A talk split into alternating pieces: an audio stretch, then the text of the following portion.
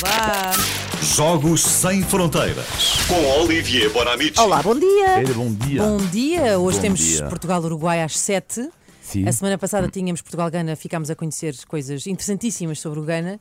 E hoje Olivier vai contar-nos ah, algumas coisas também sobre o Uruguai. E eu diria que eu acho que muita gente não sabe nada sobre o Uruguai. O que eu sei sobre o Uruguai. o- ai, é difícil dizer isto. O Uruguai. O que eu sei sobre o Uruguai É? Darwin Nunes. É o que eu sei. Se- Só isto? É. O churrasco, E não? Cavani? E churrasco também, como na churrasco, Argentina né? também. eu Também acho sei que é- Cavani, é sei, sei. É uma pequena guerra, saber se é o Olha, e melhor a capital do Uruguai? Argentina. Como? A capital do Montevideo. Uruguai, Montevideo, sim. Uruguai, 3 milhões de habitantes. O que é interessante no, no Uruguai, vendo o mapa da América do Sul, que é um país que está pa- um pouco como o Qatar. Lembram-se? Irão, Arábia Saudita. O, Cat- o Uruguai é igual, é um país de 3 milhões de habitantes e ao lado dois gigantes, a Argentina, 47 milhões de habitantes. O Brasil, mais ou menos, que é 215 milhões de habitantes. E então há uma grande rivalidade entre os três países, Uruguai, Brasil, Argentina, e o Uruguai já ganhou duas vezes o Mundial 1930 e 1950. 1930 é extraordinário porque é o primeiro Mundial e a FIFA vai pensar porque, bom, temos que fazer uma competição e vamos escolher o Uruguai. E vão escolher o Uruguai por duas razões. Primeiro porque é o centenário, foi na altura o centenário da independência do país. E depois porque o Uruguai tinha algo que a FIFA, na altura, não tinha, que era o dinheiro. O Uruguai estava cheio de dinheiro. E o Uruguai diz, ok, nós pagamos, vamos pagar as despesas todas. E, ok, as, as- equipas europeias vão lá, só que é muito caro, porque é uma viagem que não se faz de avião, mas de barco.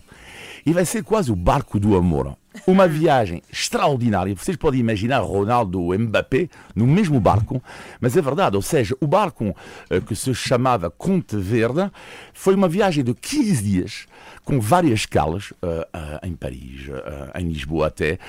Lá dentro do barco, quatro equipas europeias, os árbitros todos o presidente da FIFA e vamos lá para o barco do amor, onde eles vão ah, ver filmes, vão na piscina, vão fazer baile de, de máscaras e até eles vão treinar num, num barco com bolas de futebol, só que o problema é que as bolas acabam? Acabam dentro d'água. Acabam dentro d'água.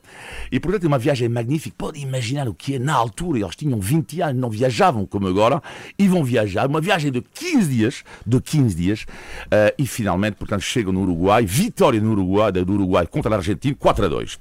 Isto é o primeiro Mundial. O segundo Mundial, em 1950, 20 anos depois, no Maracanã, no Brasil, 200 mil pessoas, 200 mil, eu recordo, eu acho, da história do futebol, eh, e o Brasil é super favorito e vai eh, perder eh, o Brasil a 10 minutos do fim. É um, um trauma para os brasileiros hoje em dia esta derrota e é um homem que marcou o gol que se chama Gigia, o homem do Uruguai e antes de morrer ele vai ter esta frase magnífica ele vai dizer só três pessoas fizeram calar o Maracanã Frank Sinatra o Papa João Paulo II e eu Portanto, ele fez de facto calar o estado do Maracanã. Nunca se esquecer, na cultura do Uruguai, estado extraordinário que se chama garra. A garra charrua. A garra, sabemos o que, é que significa, esta combatividade. E charrua é o quê? Um povo rapidamente do- do- do- dos índios que povoavam na altura o Uruguai e foram vítimas do genocídio eh, no século XIX. E o último charrua foi exposto em Paris como um animal de circo. Sabes, na altura, as pessoas pagavam Sim, para sim, ver. sim, freak show. Está.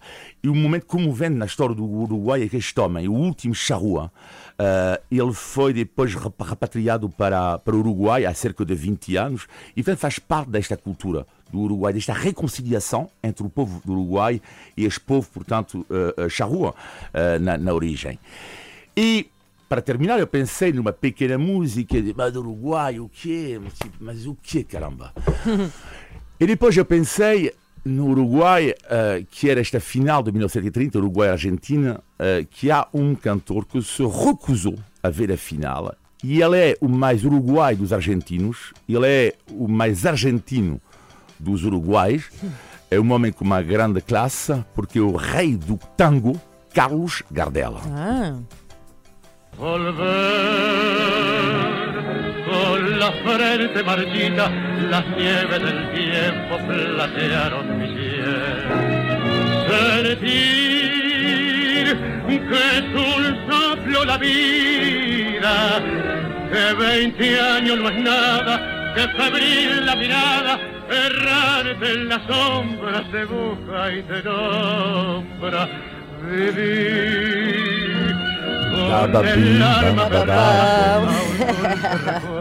Carlos Gardel. Ok, factos sobre o Uruguai que joga com Portugal depois, eh, lá mais logo, depois das seis da tarde. Sabem Às como é que se chama? Sete, sete. É às sete. Um mestre sagrado do Uruguai, um guruguai. É um guruguai. Muito bem. Beijinhos. Olivia, até quarta-feira. É segundas e quartas, Jogos Sem Fronteiras. Olá, bom dia, Renascença. Buenos dias, 3 da manhã. Obrigado pela vossa companhia. Um beijinho para vocês e um bom programa. Ana, Joana e Inês. São as 3 da manhã. De segunda a sexta, entre as 7 e as 10, na Renascença.